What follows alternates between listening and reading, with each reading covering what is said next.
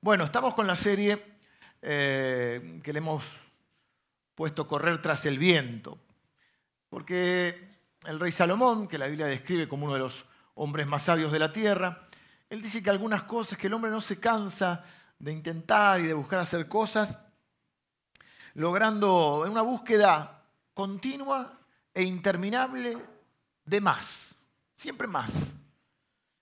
Y pensando que si obtiene eso, que puede variar de acuerdo, de acuerdo a los gustos, personalidades de cada uno, Puede ser si obtiene un buen matrimonio, si, logra su carrera, si obtiene determinado prestigio, la riqueza, el confort, la seguridad, la aprobación de la gente, la perfección. Hay mucha gente muy perfeccionista, no, logra poder disfrutar donde está hoy por esa ansia de perfeccionismo, la seguridad, eh, bueno, un poco lo que uno, esa carrera permanente, ¿no? Por eso Salomón lo llama es como querer atrapar el viento.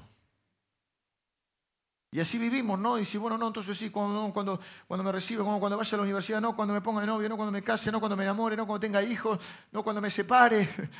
Eh, una carrera, o cuando tenga esto y cuando tenga... Eh, no, primero quiero un... Decíamos, el primer servicio viene gente madura, madura en edad y madura en Cristo, ¿no? Son los que nos, levantamos más temprano. Entonces cuando tenga el fitito, después que es un Fiat, después que es un fitazo, eh, siempre la búsqueda continua de más. El domingo pasado vimos acerca de la búsqueda del reconocimiento, ¿no? de que la gente nos reconozca o del crédito, de tener el crédito por lo que hicimos, de que nos valoren. Y le llamamos también la búsqueda de la fama, no la fama de, bueno, hay gente que por la fama hace cualquier cosa. Solo, eh, eh, solo hace falta entrar a YouTube y ver algunos videos de la gente, las cosas que hace la gente para, para tener más vistas. Les conté de, esa chica asiática que se pega contra diferentes pedazos de torta, puede ser panes, va variando para tener muchos likes, ¿no? Muchos, o muchas vistas sería. Yo no soy muy, muy tecnológico, no me gusta. Pero vieron vistas en Facebook. No, no pones la foto de cuando estás en tu casa en pantuflas mirando la tele, no. Pones una que te tiraste de a la delta. Para que la gente diga, qué aventurero. Te tiraste una vez en la vida, muerto de miedo. Pero no importa, decir, es aventurero. Siempre en las fotos tratamos de impresionar. Bueno, hoy vamos a ver algo que parece más obvio, pero a veces también mi tarea no solo es enseñar a veces cosas nuevas, sino a veces recordar cosas que sabemos. ¿Qué pasa? A veces las sabemos, pero si no las recordamos, puede suceder que no vivamos de acuerdo a las verdades que creemos. Entonces es bueno recordarlo para poder vivir en consonancia a lo que son nuestros valores y nuestros principios, que a veces se nos pueden eh, olvidar. Siempre buscando, en esa búsqueda eh, continua de más, hoy vamos a ver el tema más obvio, que es el de la búsqueda de la riqueza, ¿no? de los bienes materiales, de las cosas, que no son ni buenas ni malas, es más, muchas son buenas. Eh, como decimos siempre, el dinero es una gran herramienta bien usada, es un muy mal Dios. Jesús dijo que lo que compite con el amor a Dios es el amor al dinero. Dice que es la raíz de todos los males. No dice que sea malo el dinero en sí, sino el amor al dinero es la raíz de todos los males. Y Jesús dijo, mire, no se puede servir a dos señores. No se puede servir a Dios y a las riquezas. Evidentemente lo que compite, con fíjense que los grandes problemas de este mundo son por dinero.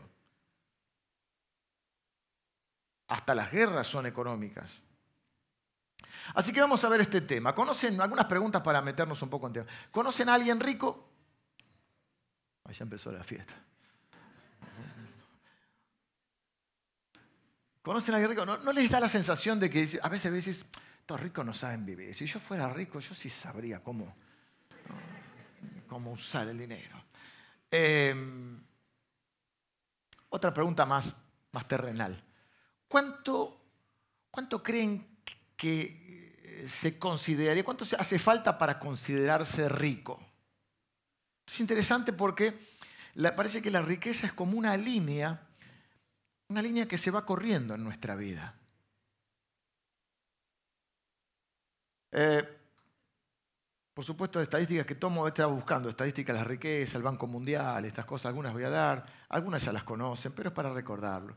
Eh, por ejemplo, le preguntaban a la gente, ¿cuánto, cuánto, ¿con cuánto pensás vos que estarías satisfecho, estarías rico. Y es interesante que, eh, por ejemplo, en los Estados Unidos miden por año el ingreso anual. No te dicen, nosotros somos más del sueldo, cuánto ganás por mes.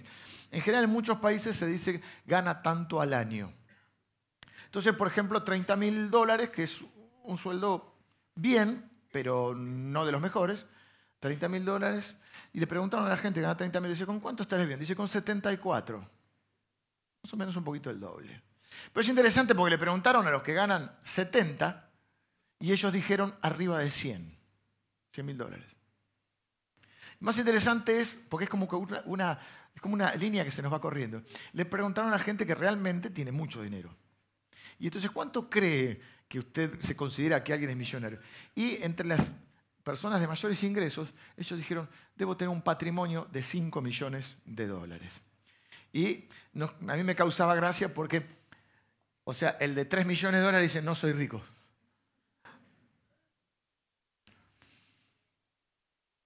Es que estos ricos no saben vivir. Nosotros sí. Entonces pensé en algunos de nosotros que tenemos unos años más, ustedes sobre todo, y pensé, hace 20 años atrás, ¿con cuánto me, hubiesen, me hubiese conformado o me hubiese sentido satisfecho en proyección hacia ahora, ¿no? Si hace 20 años me hubiesen dicho, o 30, porque ya estoy grande, en realidad los 20 ya me quedaron, 30 para que llegue a los 20, ¿no?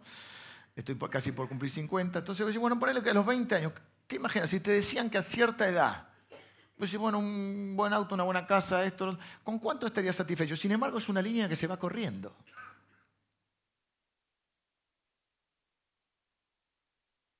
Eh, queremos un celular más nuevo, una tele más grande, un auto más nuevo y más grande. Cuando eras jovencito y, tenías que viajar en colectivo, y por ahí tu novia, como en mi caso, vivía a cierta distancia, dos colectivos, no venía, moría de frío. Eh, yo decía, con cualquier cosita me arreglo. Mi primer auto era un Peugeot 504 que se abría el techo. Yo pensaba que era Don Johnson en División Miami.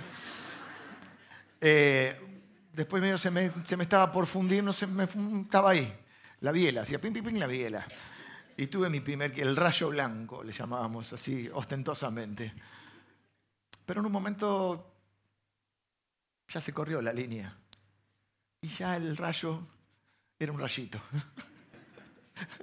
y así va pasando, ¿no? Eh, la riqueza es una línea que se mueve. Por eso la pregunta, ¿con cuánto te hubieras conformado algunos años atrás? Porque el engaño de las riquezas, y es una creencia que nos hace mal, es pensar que no tengo lo necesario para ser feliz y que justamente lo que no tengo es lo que yo necesito para ser feliz. Si tan solo pudiera tener eso, hoy vamos a hablar de lo material, pero hemos visto otras áreas, ¿no? Si tan solo eh, me diera bolilla, que es una frase muy, muy. Eh, mi mujer dice que hablo mucho con el lunfardo, pues porque me gusta mucho el... me gusta la música, me gusta el tango, esas cosas. Bueno, usted sabe lo que es que te dé bolilla. Si me diera bolilla persona que amo o que me gusta, si pudiera lograr esto, si pudiera recibir, si en el trabajo me valoraran y pudiera tener... Y así un montón de cosas ¿no? en, esta, en esta carrera. Pero hoy vamos a hablar específicamente de lo material. Jesús habló mucho acerca de esto. El 25% de las enseñanzas de Jesús son referidas a los bienes, al dinero, a cómo manejarnos en esa área. Porque Dios sabe que es uno de los temas motores del ser humano. Entonces dice, eh, como que eh, Jesús da una advertencia, larga una advertencia. En Lucas capítulo 12 les dice, mirad, cuando dice mirad, ¿cómo lo traduciríamos en argentino? Ojo. Ojo al piojo. Dice en italiano, como dice, atenti al lupo. Es el lobo. Mirad y guardaos, o sea, dos veces, dos advertencias. Tengan cuidado, cuídense de toda avaricia o de toda codicia, porque la vida del hombre no consiste en la abundancia de los bienes que posee. La vida no se mide por cuánto tienen. Tu vida, tu calidad de vida no consiste en la cantidad de cosas que tenés. Entonces, ¿en qué consiste? Bueno, vamos a ir viéndolo. El apóstol Pablo, que escribió en medio Nuevo Testamento, le dice a una especie de ahijado que él tiene, que se llama Timoteo, le dice, tené cuidado, dice, gran, gran ganancia es la piedad, o sea, la, la espiritualidad, acompañada de contentamiento. Contentamiento es una linda palabra. ser feliz con lo que uno tiene. Porque a veces pasa eso. Me voy a casar para que el otro me haga feliz. No, ¿cómo le vas a poner semejante carga al otro? Nadie puede. Es darle el lugar de Dios. Solo Dios. Hay una parte que solo Dios puede hacernos feliz. Uno no se casa para que el otro lo haga feliz. Uno debería buscar ser feliz y compartir la felicidad con el otro. Y de, alguna manera, tampoco cargarse de que yo tengo que hacer feliz al otro, pero sí de aportar para que el otro viva mejor y sea feliz. Pero es algo que tenemos que buscar. Esa es la trampa. No es malo ni el dinero, no es malo el reconocimiento. Dijimos el otro día que probablemente si nos destacamos en algo y lo hacemos bien, tengamos un reconocimiento. Lo que estamos hablando es cuando el objetivo final, en vez de ser un medio para vivir bien, para ser felices, se transforma en un objetivo. A la búsqueda de estas interminable de estas cosas. Y dice, pero los que quieren enriquecerse, que no pueden lograr el contentamiento, caen en tentación y lazo y muchos deseos necios y dañinos que hunden a los hombres en la ruina y en la perdición. Ven, hay un peligro, dice. Por eso Jesús dice, ten cuidado. Ten cuidado porque toda la cultura te dice, a veces te grita, que necesitas más. Necesitas más de esto, necesitas más de otro. Por eso decía, un celular más nuevo. Una televisión más grande. Un auto más nuevo y más grande una mochila, zapatillas, un reloj, la billetera, la gorra. ¿Qué más? No sé si mi papá, mi mamá, alguien decía, ¿cuánto pare de zapatillas que tenés dos pies nada más? Los AirPods, todavía no los tengo, pero con eso voy a ser feliz. Todo para sentirte feliz y realizado en la vida. Y entonces Jesús cuenta una historia que es bastante conocida. No es la única que cuenta respecto a este tema, pero es la que quiero hablar porque es una que tiene sus cosas. Porque Dios le llama a este hombre, le llama tonto. Sin alusión personal. A nadie. Pero dice, y, la cuenta a, raíz de esto que dice. Dice, tengan cuidado, tengan cuidado con la avaricia porque lo lleva, porque la vida no, no, no, no, no consiste en eso. La plenitud de la vida no está ahí. También le refirió una parábola, que es una historia con una especie de moraleja, donde dice, la heredad de un hombre rico había producido mucho. Y él pensaba dentro de sí diciendo, ¿qué haré? Porque no tengo donde guardar más frutos. Ya no tengo más lugar. Antes no estaba la caja de seguridad, los dólares, las LELIX, Dice, no, ¿qué guardaban? Y guardaban en, granos. Bueno, algunos todavía tienen sus hilos.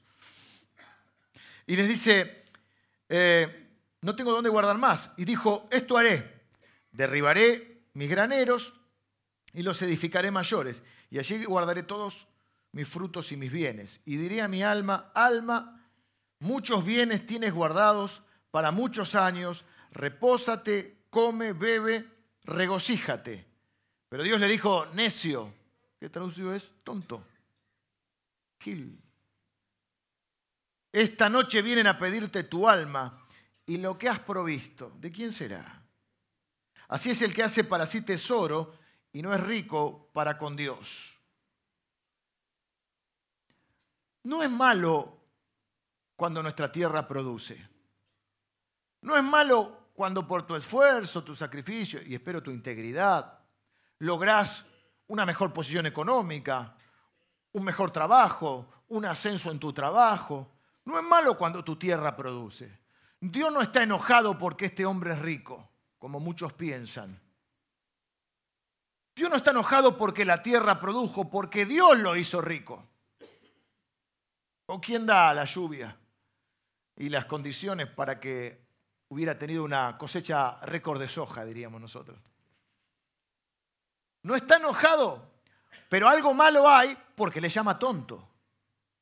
Pero no es tonto porque sea rico, sino por cómo se maneja con eso.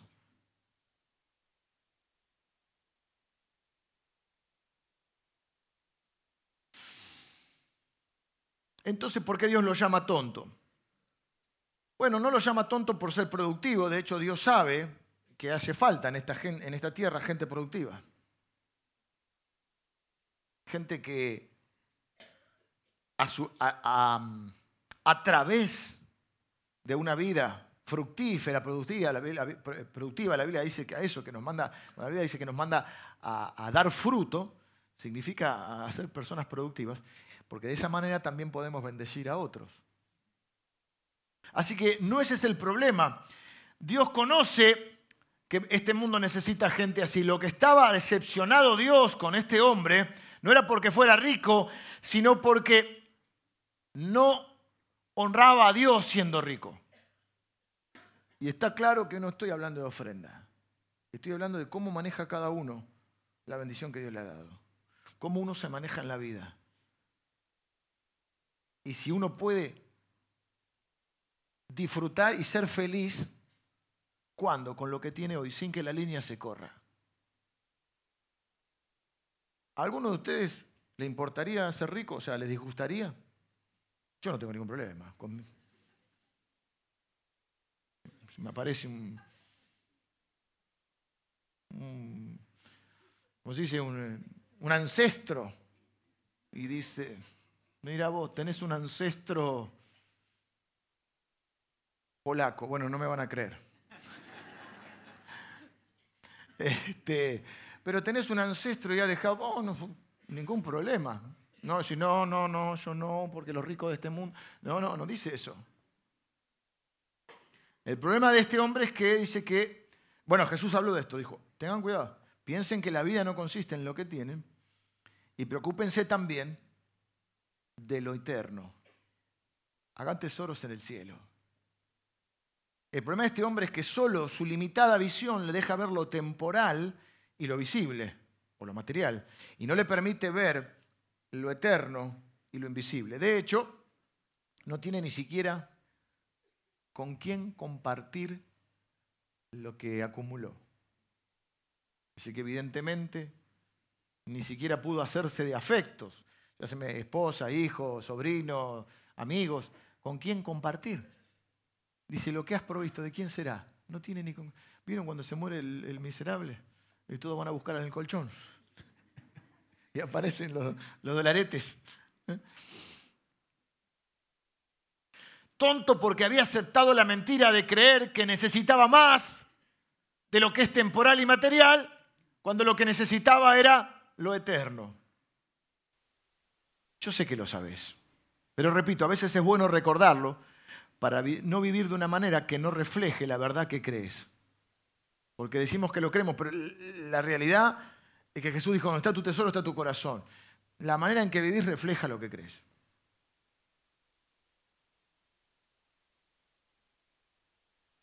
Con esta historia en mente, quiero decirte un par de cosas y nos vamos a ver cómo están los chicos. Tengo una buena y una mala, siempre me gusta decir esto. Tengo una buena y una mala para decirte hoy. ¿Cuál querés primero? Yo siempre pido la mala, pero como el bosquejo lo armé de esta manera, te tengo que dar la buena primero. Si no, me cambias todo el bosquejo, así que no puedo. Pero a mí, si me dan a elegir, prefiero la mala, así absorbo el golpe y después, bueno, aparece lo bueno, ¿viste? Te robaron, uh, pero menos mal que estamos sanos, ¿viste? Con eso ya hay que hay que conformarse. Choqué, uh, pero los fierros se arreglan. Sí, pero te duele primero, después. En este caso empiezo por la buena. Quizá no te sientas así, por eso lo, digo, voy a decir despacio, porque ahora tenés muchas cuentas que pagar, capaz que tenés la tarjeta ya, viste, que sí, qué bendición, me llegó la tarjeta, cuando te dan la tarjeta, soy VIP, soy Platinum, soy Gold, Gold Silver. Sí, este, y ahora hoy el diablo me está oprimiendo con la tarjeta, pero como no era de Dios, ¿no será que no lo supiste manejar? No, porque yo me dieron tanto límite. A mí no me da el límite el banco. Yo sé el límite que tengo que tener. Ay. Miren como dicen en las películas, toda coincidencia toda semejanza con la realidad es pura coincidencia. ¿eh? No se hace alusión a nada. Dice, eh, así que hay muchos de ustedes seguramente, y no, sinceramente no quiero eh, más en estos tiempos que están viviendo, ni, disminuir la realidad de tu mundo, ni, ni menospreciar o subestimar eh, la magnitud de tus problemas. Pero, porque te voy a decir esto, creo que muchos de los que estamos acá somos ricos, pero no nos damos cuenta. Entonces ayer busqué y cuando digo esto, mi hija, si estuviera por acá, está trabajando con los niños, me dice, ya lo sé. Pues le hice la, pregunta y me enganchó. Le dije, ¿conoces algún rico? Sí, papá, ya sé, somos ricos. me medio me bajoneó porque digo, ya si ustedes me conocen, claro, pero yo digo, ¿conoces algún rico? Estás pensando en alguno. Y estás pensando, pues si yo tuviera lo de yo, yo, sabría manejarlo. Dios le da pan al que no tiene dientes. Eh, ¿Qué le dije a mi? ¿Conoce alguno, pero otra, otra, otra que. Ah, esta, Siempre estadísticas que me gusta ver porque el Banco Mundial, el Banco de Suiza encontraba esto. Entonces decía, bueno, por ejemplo, que el 50% de la población vive con un dólar 90 por día. Tanto que estamos con el dólar nosotros. Pero ponele que yo no estoy diciendo que todo, pero quiero decirte, veámoslo de este lado. ¿No quieres usar la palabra rico? Vamos a usar esta palabra. ¿Te sentís bendecido por Dios? ¿Te ha bendecido Dios? ¿Te bañaste hoy a la mañana? Deberías haberte bañado. ¿Tenías agua caliente? Jesús les enseñó a orar por el pan de cada día. ¿Sabes por qué? Porque cada día tenían que... No había como ahora, que bueno, casi que no tenés que orar porque abrir la heladera, ¿no? Salís a ganar el pan. Pero no estás preocupado, hoy qué vamos a comer. Bueno, a veces estás preocupado qué vas a comer porque no sabes qué van a cocinar, pero... Eh, ¿Te ha bendecido Dios? Mira, un panorama. Esto no es para sentirte culpable, después lo vamos a hablar. Muchos de los que están acá tienen un auto, aunque sea el fitito. 15% de la población mundial tiene auto. Estás en el 15% más rico. 21% de la población tiene más o tiene algo que supere los 10 mil dólares. Hoy 10 mil dólares, bueno, ahora con el dólar se nos fue. La predica la hice la semana pasada. Eran 400 mil pesos. Así que si tenés, no sé, un auto más o menos, o bueno, ni hablar, ni hablar si tenés una propiedad. ¿Sabes? El 7% más rico de la población del mundo, 7 mil millones de personas, ¿sabes cuánto, cuánto se necesita para pasar la línea? 100 mil dólares. Pues yo, un departamento, poquito, una casa. Con eso estás dentro del 7% más rico de la población del mundo. Pero no voy a eso. Voy a, si te sentís bendecido. Igual te lo dije, ¿viste? No voy a eso, pero te lo dije.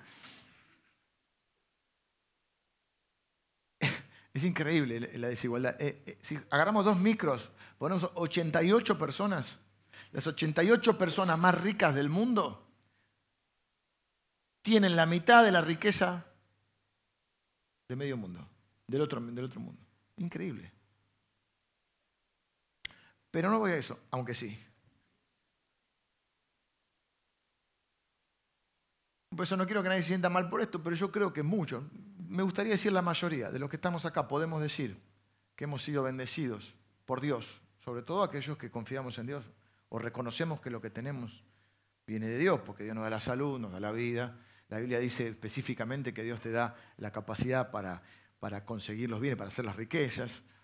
Eh,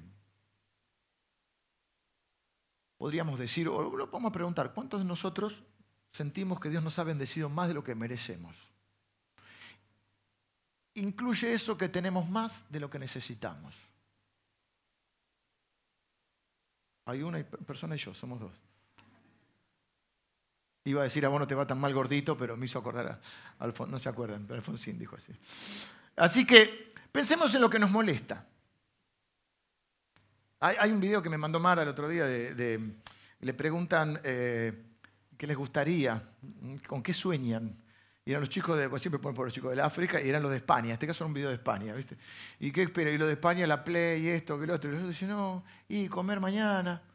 ¿Viste? Que mi familia tenga un una casa. Bueno, pero más allá de eso, que igual te lo digo, pensemos lo que nos molesta. ¿Qué te molesta eh, en el día?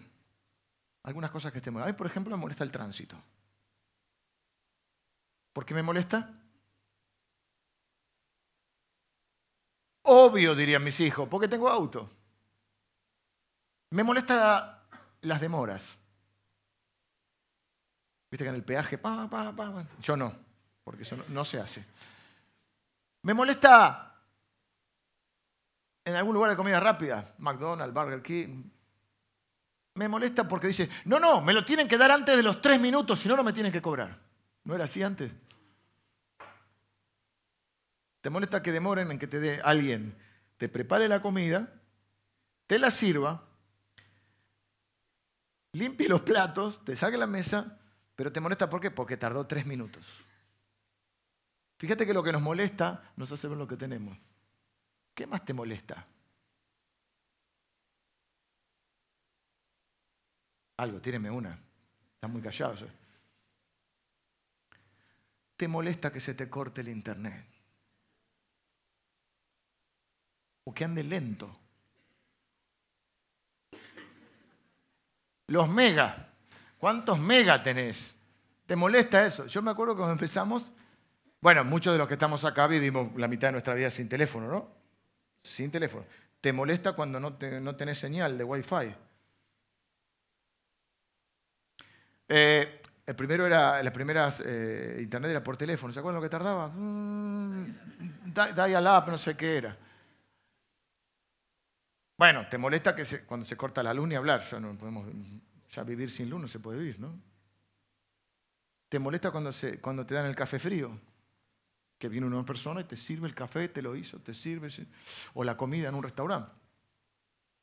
Eh, si se te corta internet, ¿qué pasa? Se te corta Netflix.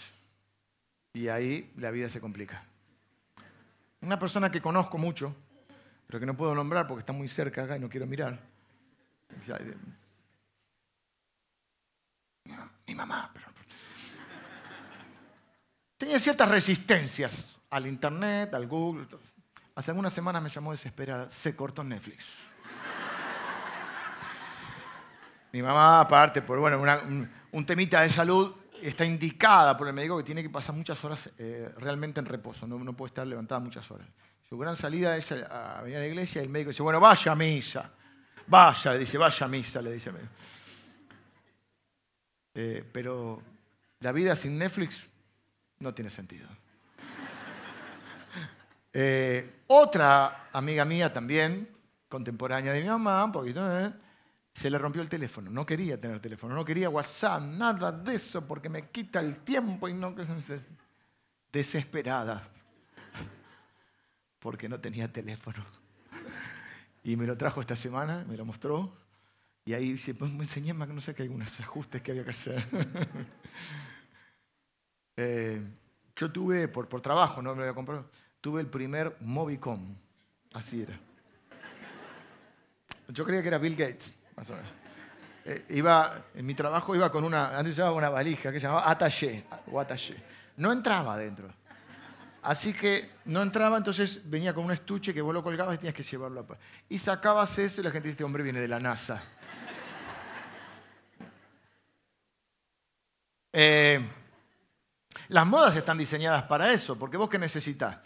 ¿Vieron que hay unos zapatos que usan las chicas? Yo digo, ¿serán pesados? Que estás como en un segundo piso, más o menos. Así, ¿no? Y todo derecho. Y yo le veo una suela así y digo, ¿cuánto pesa? Debo tener que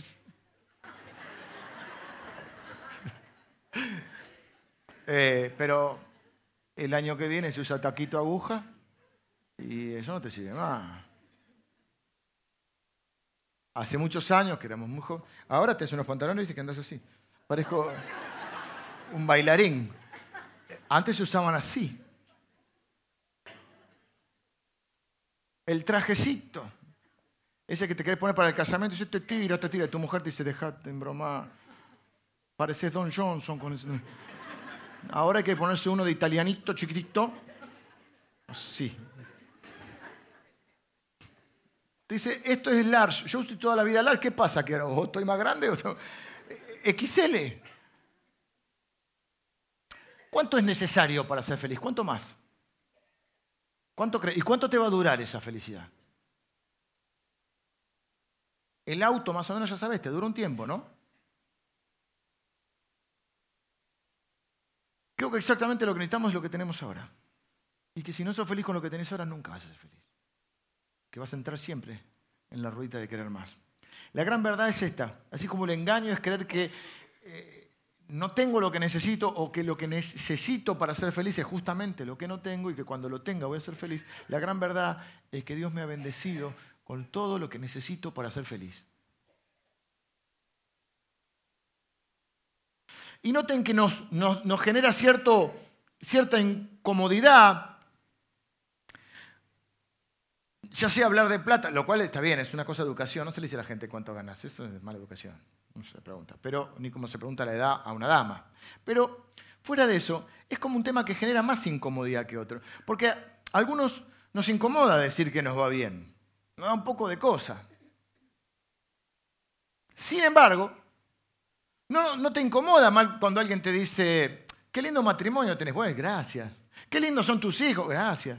Che, vos sí que tenés una salud de fierro. No te incomoda reconocer eso. Pero si alguien te dice que qué bien te va, bueno, no tanto, no tanto. Si tenés miedo que te pidan. Parece que nos incomoda decir que nos va bien. Entonces, fíjate que no, no nos incomoda reconocer que somos bendecidos en otras áreas, pero en esta área sí. Y lo primero que quiero decirte, porque no vamos a hablar, te dije, para mí, muchos de los que estamos acá somos ricos. Le voy a hablar a los ricos hoy, los demás se pueden retirar, por favor. Los pobres de este lugar, que los que se sienten bendecidos. Quiero decirte esto.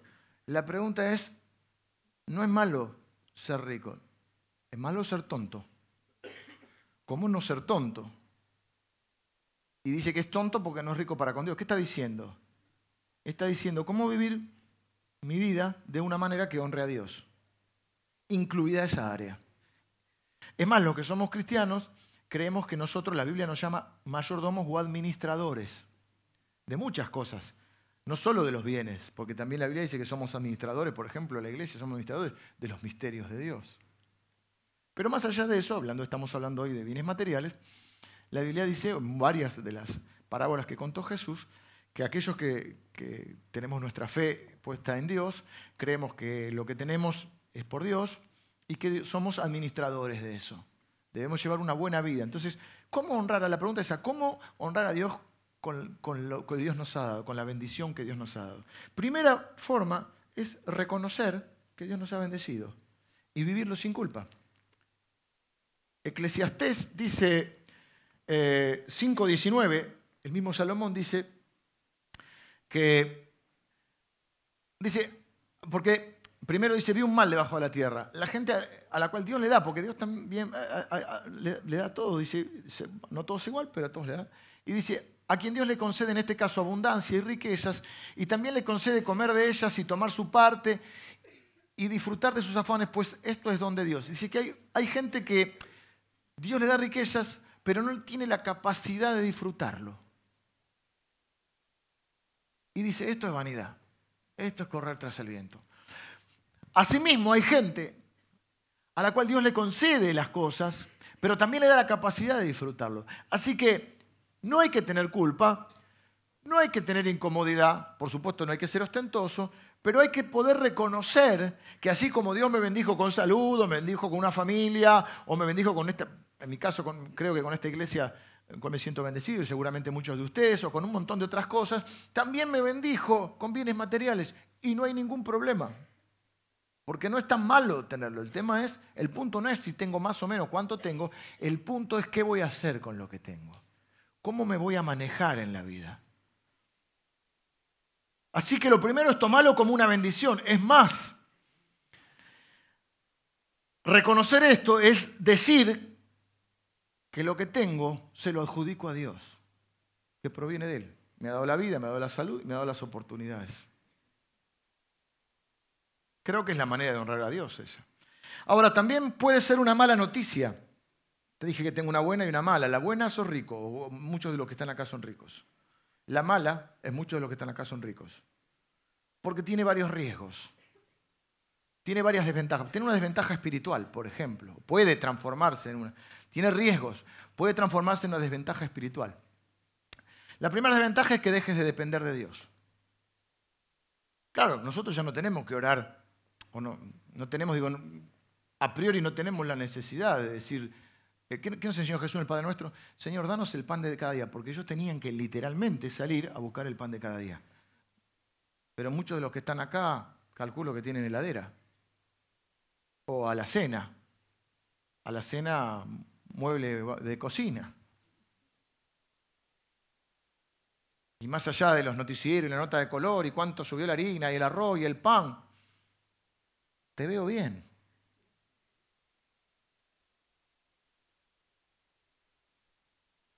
Entonces, no tenés que orar, Señor, dame el pan, tenés que abrir la heladera o la alacena. Te vuelve menos dependiente. De hecho, en otros ámbitos también pasa. Sí, cuando estamos bien, decimos, Señor, gracias por la salud, amén, seguimos viaje. Cuando estás enfermo, declarás sanidad, ungí con aceite, o sea, le pedí a todo el mundo que ore, clamar realmente o no. Te vuelve más dependiente. Cuando la pasaste mal en alguna etapa de tu vida, por alguna circunstancia, te volviste un ferviente orador. Pero cuando estamos bien es como que perdés la dependencia, ¿entendés? Y al perder la dependencia puedes olvidarte quién te lo dio. Y pues no es importante eh, eh, honrar a quien te lo dio, porque aparte perdés de vista que, que sos administrador. Ya tenés un techo, por ahí tenés cama, tenés donde dormir, tenés comida en la heladera, tenés abrigo. Esta campera no te gusta, te compraste otra. Corres el riesgo de volverte menos dependiente y no te hace falta orar tanto. También es una desventaja porque podés distraerte. Esta es, la más sutil, quizá. Y porque tenemos más oportunidades, más recursos, más ocupaciones. No estamos diciendo acá que nadie sea vago, estamos diciendo que tenés más riesgos de distraerte en un montón de cosas en las cuales inviertas tu tiempo en cosas que, son solo temporales, olvidándote de las eternas. Por eso pasa, a muchos de nosotros nos puede pasar que un día nos demos cuenta que tenemos hijos, que tenemos hijos, que tenemos hijos grandes, que el tiempo pasó rápido. Que tu nena que venía y se te tiraba encima a besarte, ahora para sacarle un, un beso, hay que secuestrarla. Yo digo, un beso nada más. ¿Qué pasó? ¿Cuánto, ¿Cuándo pasó el tiempo? Eh, mira, no pasó un día, eh, pasaron 14 años, 15, 16. Terminás como Julio Iglesias, me olvidé de vivir. Te diste cuenta que tenés hijos. Y ahora decís a tu hijo, che, queremos compartir. El pibe dice, no me diste bolilla en todos estos años. ¿Por qué? Porque lógica, habitualmente, más los que tenemos algunos años, la loca carrera comienza temprano. Ahora fue cambiando un poco la cosa. Viste que ahora la gente tiene menos hijos, mayormente, estadísticamente está pasando esto. Y pasa que países más desarrollados, cuanto más desarrollados y más oportunidades y posibilidades tienen, menos hijos tienen. Entonces, por ejemplo, los países de Europa casi no hay niños. En Estados Unidos sí todavía se ve. Pero vos vas a Europa y si ¿dónde están los nenes? Hay poquitos. Estaba leyendo esta semana, uno de los países que, menos niños tiene es, es Alemania, por ejemplo. Es uno de los países con mayor nivel de vida. No estoy hablando de, que tengas hijos, no quiero decir que en los otros, en nuestro caso, la edad más productiva, el hombre, la mujer, coincide con la paternidad o la maternidad.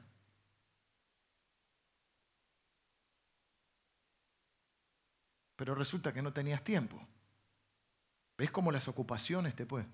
Bueno, Dios lo mismo. La iglesia para los niños, para los viejos, dice. La Biblia dice, acuérdate de tu Creador en los días de tu juventud. O sea que te, olvides, que te sacies y te olvides, dice también, le dice al pueblo de Dios cuando va a entrar a la tierra prometida. Ahora vas a entrar en una etapa de mucha bendición, le dice, de mucha prosperidad. Pero no te olvides, no sea que te sacies y te olvides, que se nos olvida. Por eso esto es para recordar. Yo sé que lo saben, yo sé. Es una desventaja porque corremos el riesgo de olvidar, descuidar o incluso llegar a perder lo que realmente importa. ¿Y cuántos en esta carrera perdieron su matrimonio o perdieron su, eh, la relación con sus hijos, o perdieron relaciones valiosas, o no pudieron estar con sus papás en los momentos finales de su vida o en los últimos tramos, porque no tenían tiempo, porque estaban ocupados.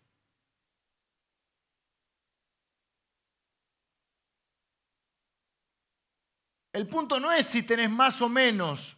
El punto es qué vas a hacer con lo que tenés. Porque no solo importa, es importante y a nadie amarga un dulce, ¿no?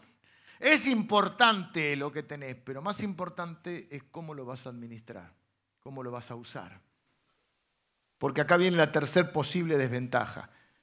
Podés volverte menos dependiente, podés distraerte de Dios y de los tuyos, ¿Para qué te sirve, por ejemplo, tener más dinero si perdiste el respeto de tus hijos? Porque para conseguirlo perdiste tu reputación o tu integridad. Y tus hijos saben. ¿Vos crees que no se ve? Se ve todo. En tu casa saben si sos o no sos, ¿eh?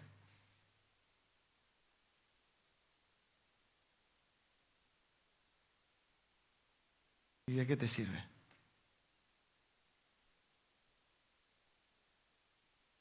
Que luego Dios le diga, tonto esta noche vivir en Portugal. Yo no voy a ponerme tan dramático. Pero viste que si te cae, lo peor que te puede pasar en esta vida es que te caiga una inspección de los innombrables, ¿no? Empieza con A y termina con P. En el medio tiene una F y una I, ¿no? Si tengo una, si tengo una integral, una integral te dice, y usted diga, bueno, no nos pongamos dramáticos. Pero eso cuando viene eso, bueno, hay que... ¿Qué pasaría si Dios dijera, vamos a hacer un arqueito, che, vamos a, una, vamos a ver, contame cómo estás administrando lo que te di. Porque un día sabemos, hay una parábola llamada de los talentos, que muchas veces creemos que los talentos, ah, sí, yo canto lindo, yo cuento chistes, yo juego al fútbol. No, los talentos era una moneda. Si la parábola de, mira qué viejo, de los australes, de los patacones, de los, ¿cómo se llaman los otros? Los lecop.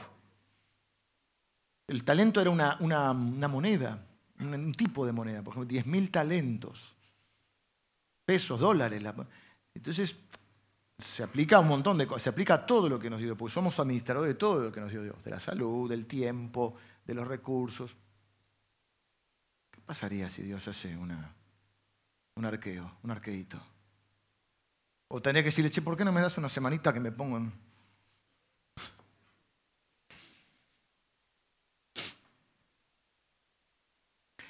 una moratoria.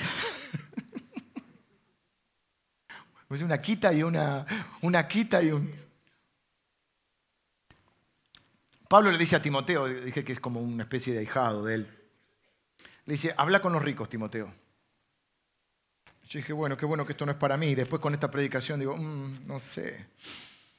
Porque si rico es el que se siente bendecido por Dios, que tiene más de lo que necesita y más de lo que merece, soy rico. Confieso que soy rico. A los ricos de este mundo manda que no sean altivos, o a los ricos de este mundo mándales que no sean arrogantes. O sea, si te consideras bendecido por Dios, no lo tomes para los ricos, tómalo como que sos rico. Otra vez, un profesor eh, de, de Biblia nos enseñó algo, también te lo digo, no es fundamental, pero detalle que suma.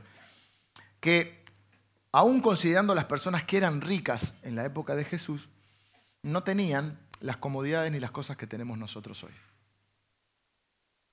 Los metros cuadrados de su casa, el baño afuera, y etcétera, etcétera, etcétera. La cantidad de ropa, zapatos, bueno, reloj, billetera, celular, Netflix, Spotify, Spotify Premium. A los ricos de este mundo. Así que Solo lo dejo a tu criterio, dijo una filósofa. A los bendecidos de este mundo, a los que sienten que Dios los ha bendecido. Quiero decirte que es una ingratitud si vos crees que Dios bendice a los demás y no te bendice a vos. Pero bueno, allá tú. No sé tú, pero yo me voy a incluir. O sea, a la gente de esta iglesia, de la iglesia del Salvador, manda que no sean arrogantes. Ni pongan la esperanza en las riquezas, porque son inseguras o son inciertas, dice acá. sino que pongan la esperanza en Dios, que nos provee de todo en abundancia. ¿Para qué? Para que lo disfrutemos. O sea que la primera forma en que yo puedo honrar a Dios con lo que Dios me ha dado o con lo que Dios me ha bendecido es reconociendo que soy un bendecido y teniendo mi esperanza, mi seguridad en Él. Dije el domingo pasado, nuestra primera lealtad es a Jesucristo. Algunos siguen más a las personas que a Cristo, ¿no? Acá dice, pongan la, pongan la esperanza en Cristo. Adviérteles a los ricos de este mundo. Así que no te sientas culpable por ser bendecido. No digas, no, no tanto, sí, soy bendecido.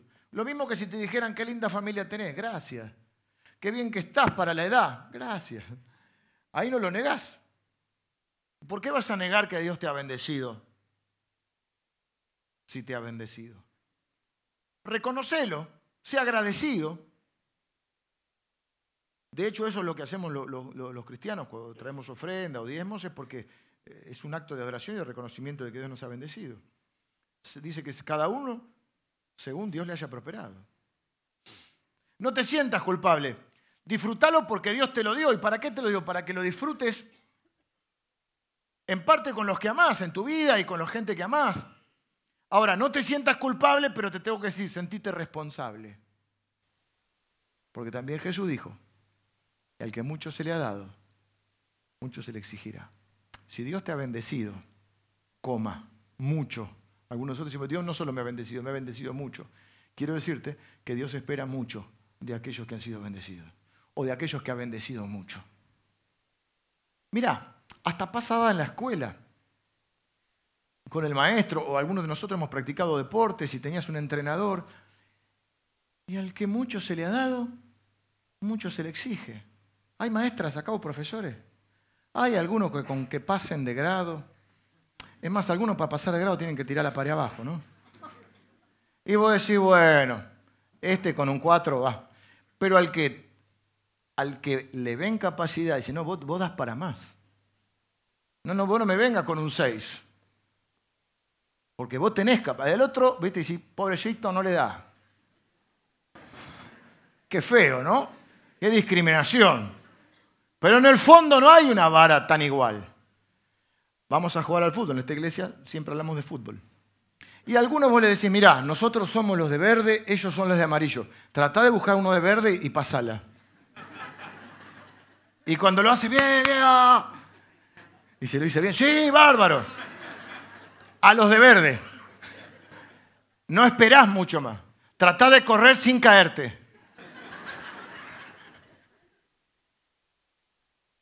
Pero a los que más saben, más se les exige.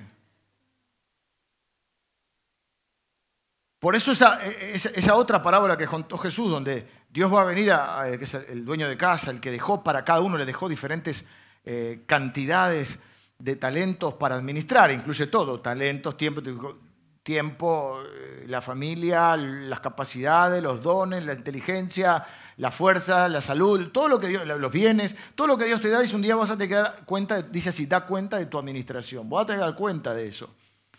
Y Dios nunca te va a pedir algo que no te dio.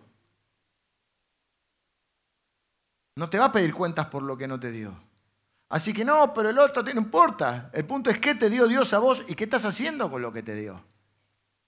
Algunos quieren más talentos de Dios y no están usando los talentos que Dios ya les dio. Ahí sí hablo de talento como talento, como don, como capacidad para algo. Si ya uno sabe uno de Jesús es que Jesús nunca te pide que hagas algo que Él no hizo. Por eso eh, Él, dice la Biblia, que siendo rico se hizo pobre, para que nosotros con su pobreza fuésemos enriquecidos. Claro, dejó el cielo para venir acá. Dice Filipenses, hayan ustedes la actitud que hubo en Cristo Jesús, o el sentir que hubo en Cristo. ¿A alguien le importará el sentir de Cristo Jesús? El cual, siendo en forma de Dios, no estimó el ser igual a Dios como cosa que aferrarse, sino que se despojó a sí mismo tomando forma de siervo, hecho semejante a los hombres, estando en la condición de, hombre, se humilló hasta lo sumo, haciéndose obediente hasta la muerte, muerte de cruz. Dios, Jesús no te va a pedir que hagas algo que Él no hizo. Y segundo, no te va a pedir algo para lo cual no te capacitó, porque no tendría sentido. Como te dije, Este con que pase de grado está. Este con que la pase a los compañeros es suficiente. O con que corra nomás. Pero al que más se le ha dado, más se le demandará. A mayor bendición, mayor responsabilidad. No te sientas culpable, sentite responsable. Dios te ha bendecido. Disfrútalo, pero no es todo para vos. No es todo para vos.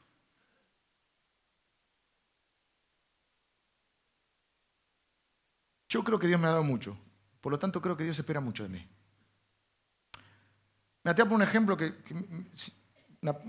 párrafo de la Biblia que se me ocurrió, eh, que el Señor me dio en el primer servicio. En un momento determinado, el pueblo de Dios hacía muchas cosas religiosas, ¿no?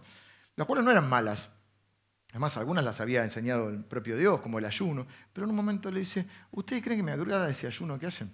No, dice, porque no lo están haciendo, no están haciendo las cosas bien. ¿Saben cuál es el ayuno que, que me agrada? Que partas tu pan con el hambriento. Y al que no tiene abrigo le des abrigo. ¿De qué me sirve todos tus rituales religiosos? Que cantes y hagas esto y lo otro, si no tenés un corazón como el mío. Dice también que un día Jesús, que vino como siervo sufriente, les dije recién, pero que vendrá como juez justo, va a poner a uno de un lado y otro de otro lado. Esto, y si estos están aprobados, estos no. Estos sacaron menos de cuatro, o de siete, como lo quieras ver. Y si esto le dirá, bien, están aprobados. ¿Sabes qué? Tuve hambre, me diste de comer. Tuve frío, me abrigaste. Tuve enfermo o encarcelado, me viniste a visitar. Y los justos le dirán, Señor, ¿cuándo? ¿Cuándo te vimos hambriento, enfermo, encarcelado? Y dice, ah, lo hiciste a uno de mis hermanos más pequeños. A mí me lo hiciste. Es como si me lo hubieras hecho a mí. Y los otros al revés. Tuve hambre, no me diste de comer. Tuve frío, no me, no me prestaste una campera. Pero Señor, ¿cuándo te vimos? Señor, nunca te...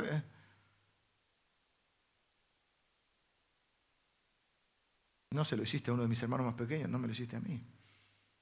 Y ese es el verdadero ayuno que agrada a Dios. Y no estamos hablando solo de los pobres, estamos hablando de compartir, de ser generosos. Fíjense cómo sigue eh, este, eh, esta recomendación. Háblale a, los ricos, dice Timoteo. Decirles entonces que no sean arrogantes, que no pongan su esperanza en las riquezas, porque son inciertas, sino en Dios que nos provee de todo en abundancia para que lo disfrutemos. Reconozcan, disfruten. Fíjate lo que dice ahora. Mándales que hagan el bien. Haz el bien. Y que sean ricos en buenas obras y generosos, dispuestos a compartir lo que tienen. ¿Qué espera Dios? Que disfrutemos lo que nos dio, porque ¿para qué haces un regalo? ¿Cómo te pones contento? Cuando haces un regalo y el otro lo usa. A mí me regalan algo, me lo pongo enseguida. ¿O no? Porque haces un regalo, sea de algo concreto, ¿para qué? Para que eh, traerle una alegría al otro, para que esté mejor. Entonces, si Dios te bendice, lo primero que quiere es que, que lo disfrutes, no que lo vivas con culpa. El tema es que no pongas la esperanza en eso, sino que pongas la esperanza en aquel que te provee. ¿Usted cree en la sanidad? No, nosotros creemos en Dios, que sana, pero no en la sanidad. Mi fe no está en la sanidad, porque esto es un día no hay sanidad y pierdo la fe. ¿Usted cree en la prosperidad? No, yo creo en Dios, que prospera. Y es Dios cuando me prospera y cuando tengo un momento difícil económicamente y no estoy prosperando, sigue siendo Dios. Si mi fe está puesto en esas cosas, esto es lo mismo. No, yo creo que Dios me, bendice y me bendice económicamente, pero mi, mi, mi esperanza y mi fe está puesta en Él. Y parte de lo que me dio es para que yo sea generoso y pueda compartir, que pueda usarlo como una herramienta y no como un Dios. Que no te caiga la FIP del cielo, que tengas que pedir moratoria. Por eso, para algunos de nosotros que entendemos de lo que hablamos, los, que están de visita no, tengan, hagan problema, el diezmo es lo más justo que hay. Y si uno tiene más, el otro tiene menos, siempre es del 10%. Pero a veces cuanto más tenés te duele más. Por eso, por eso hay que saber fiel, hay que ser fiel cuando uno tiene y cuando no tiene. ¿Qué espera Dios? Que hagas el bien, que seas rico en buenas acciones, que seas generoso y estés dispuesto a compartir. De este modo, dice, atesorarán para sí un seguro caudal, un buen fundamento para el futuro y obtendrán la vida verdadera. Podrán experimentar la profundidad de las bendiciones de Dios y sabrán lo que es la verdadera vida. Por eso dijo Jesús, la vida del hombre no consiste en la cantidad de bienes que posee. La abundancia en tu vida. Hay una frase que usa un amigo mío cuando la está pasando muy bien en algún lado, yo también la uso, debo reconocer, que nos ponemos así, miramos y decimos, ¿qué estarán haciendo los ricos a esta hora? La capacidad de disfrutar lo que Dios tiene. Y si vamos a ser sinceros, los que tenemos algunos añitos más, ¿no disfrutaste más el primer auto que el que tenés ahora? Qué manga de materialistas que son. Yo me quería poner romántico. ¿No te dio más alegría el primer departamentito? No sé si lo compraste, lo alquilaste, lo armaste. En la casa que tenés. ¿Y la pileta? que hay que limpiarla y se pudre y se pudre. Y nadie se mete y nadie se mete. ¿Ah? ¿Sí? ¿Sabes de lo que hablo? ¿Sí? Esa pileta que te transformaste en el piletero de nadie porque nadie la usa. Y cuando éramos chicos moríamos por una pileta. Viste venían al barrio, íbamos con la toalla a la casa del que tenía pileta. ¿Salís a jugar? Vengan los músicos, tengo que terminar, ¿no? Uy, sí. Andy Stanley es un pastor, eh, escribió varios libros. algunos lo, quizá conozcan al papá, papá se llama Charles Stanley, un grande, y Andy Stanley es grande también. Él dice así, mira, esta declaración. Dios me ha bendecido con más de lo que necesito. Soy rico, pero no confiaré en mis riquezas, sino en aquel que ricamente me provee. Porque tengo más, haré más y daré más. En otras palabras, es lo que dice la Biblia que estamos en un pacto de bendición. Somos bendecidos para ser bendición. Te bendeciré y serás bendición.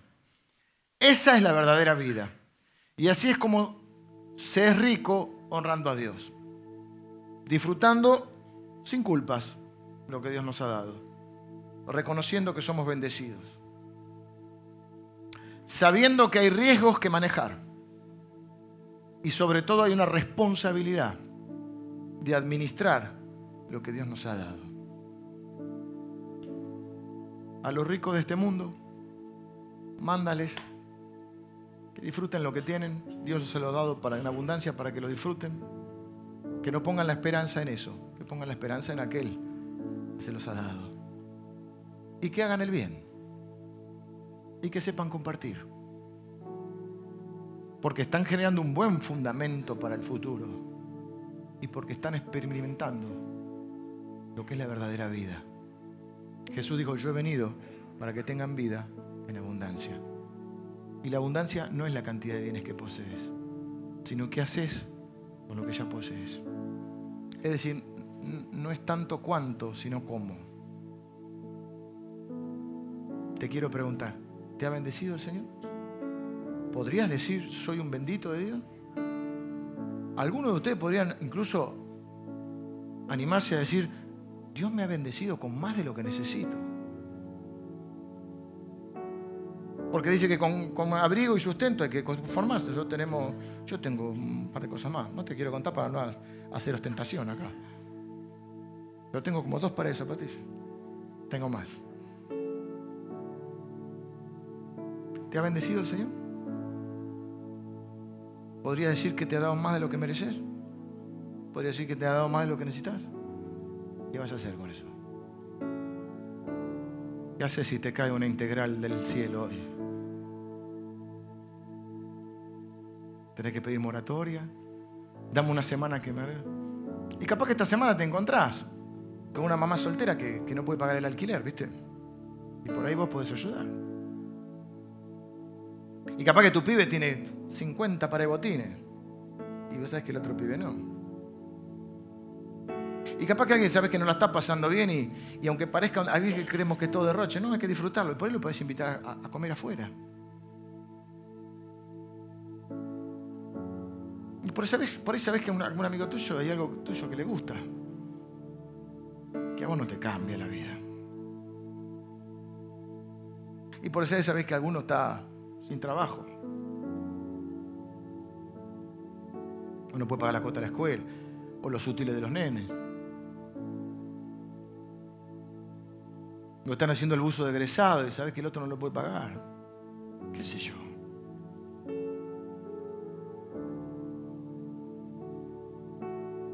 Manda a los ricos de este mundo, o sea, nosotros, que disfruten de lo que les he dado en abundancia. Que no pongan la esperanza en eso, sino en, en mí, que soy quien se los ha dado. Así están construyendo un buen futuro. Que sean ricos en hacer el bien. Y que una parte no es para ellos, es para compartir. Que sepan eso. Así están generando las bases para un buen futuro. Y así van a experimentar la profundidad de mis bendiciones, lo que es la verdadera vida. Yo estoy contento porque esta iglesia, si hay algo que tiene, que es una iglesia generosa. Y que todo lo que podemos hacer es porque hay un montón de gente que cree que vale la pena. Dedicar tiempo, el tiempo que han dedicado ahora con los niños, pero el tiempo que dedican las 15 horas por día abierta a la iglesia. Con gente voluntaria que viene voluntariamente a servir y a hacer cosas. Pero Dios dice, ninguno que haga algo por uno de mis hermanos a quedar sin recompensa. Yo no soy deudor de nadie. Así que vamos a orar primero para darle gracias a Dios.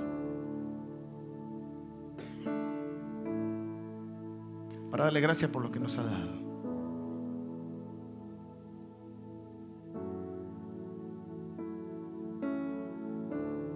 Yo sé que lo sabes pero tenía que recordártelo. Para que no corramos el riesgo de no vivir la verdad en lo que de lo que creemos.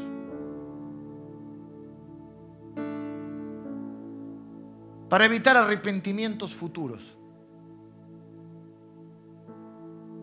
Porque los años pasaron y tuvimos que esperar mucho para darnos cuenta de lo que realmente importaba. Hay muchos chicos jóvenes acá también. Es bueno que lo sepas hoy.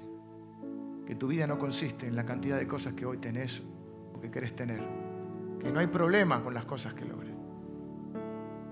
Que Dios te las va a dar siempre y cuando las disfrutes.